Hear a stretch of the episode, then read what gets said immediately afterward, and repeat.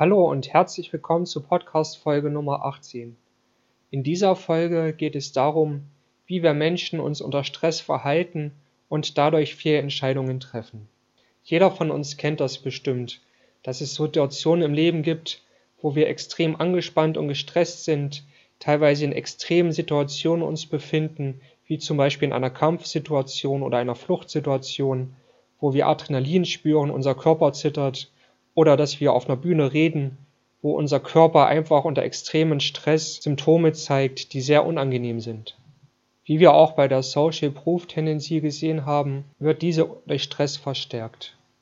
Akuter Stress kann zum Beispiel auch zu extrem Pessimismus führen, eine sogenannte Depression, die unterschiedlich lang und stark sein kann, wobei man sich sehr müde fühlt und sich schwer aufraffen kann, überhaupt irgendetwas zu machen. Dabei zählt die Depression zu dem Krankheitsbild der Menschheit, die schon leichter wieder zu behandeln ist und auch wieder weggehen kann. Prominente Beispiele sind zum Beispiel Winston Churchill und Samuel Johnson, die große Erfolge und Resultate im Leben nach einer Depression herbeiführen konnten. Stress hat aber auch Einfluss auf Tiere.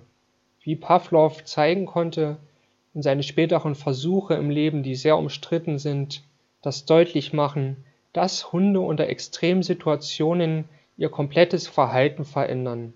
Er hatte zum Beispiel Experimente mit Hunden durchgeführt, die heute natürlich moralisch absolut verwerflich sind, wo er Hunde das Gefühl gegeben hat zu ertrinken. Das heißt, er hat sie in den Käfig gesperrt, den Käfig mit Wasser gefüllt, sodass sie kaum noch atmen konnten.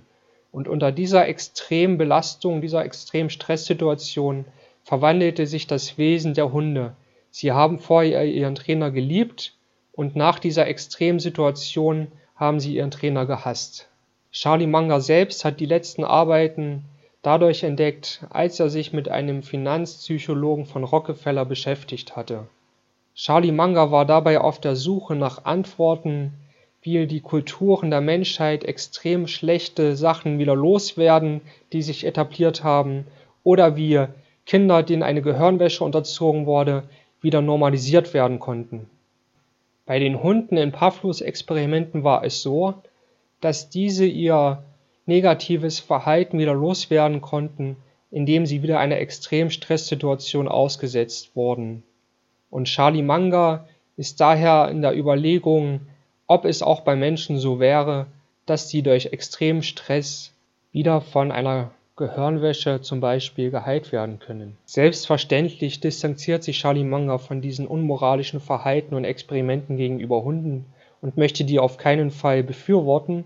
Dennoch ist es ein guter Gedankenanstoß für mich, mir darüber Gedanken zu machen und zu überlegen, ob diese extremen Stresssituationen wirklich wieder ein grundlegendes Verhalten ändern können. Das war Podcast Folge Nummer 18.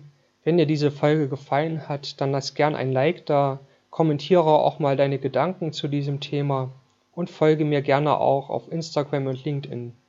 Weiterhin wäre es schön, wenn du mich auch mit 5 Sternen bei iTunes bewertest.